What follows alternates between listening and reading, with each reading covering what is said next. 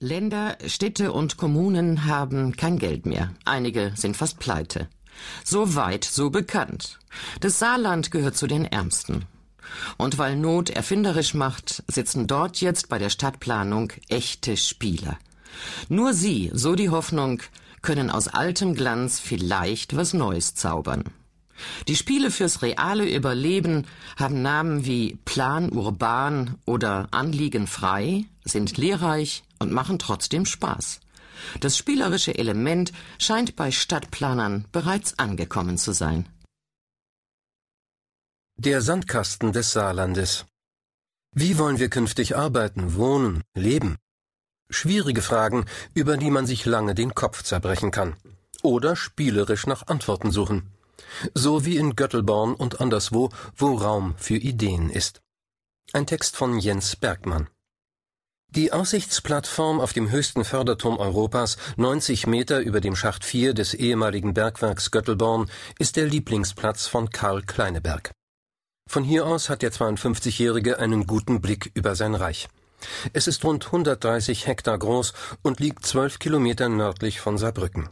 Man sieht, eingebettet in die sanft hügelige saarländische Landschaft, eingefasst von zwei Autobahnen, einer Abraumhalde und einem Kohlekraftwerk, mächtige Backsteinwerkhallen, Schienenstränge, Förderanlagen, eine asphaltierte Freifläche mit Kränen darauf und daneben die sogenannten Eindicker, kreisrunde Becken, die man früher zur Kohleaufbereitung brauchte. Pittoreske Hinterlassenschaften des Industriezeitalters, zwischen denen Neues keimt. Da ist das Photovoltaikkraftwerk auf dem Schwarzfeld, einem mit Abraum aufgefüllten ehemaligen Absinkweiher, eine Art Klärbecken aus der Zeit des Bergbaus.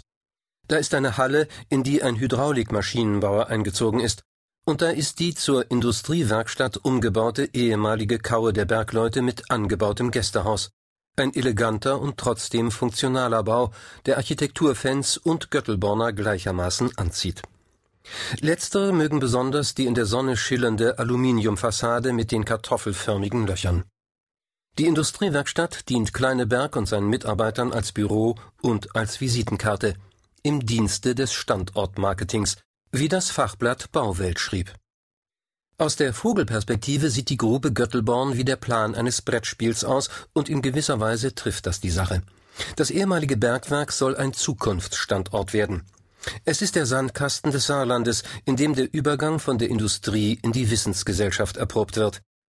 Sind die Hinterlassenschaften der Industrieära und ihre Aura nur Ballast? Oder können sie für die Nachindustrie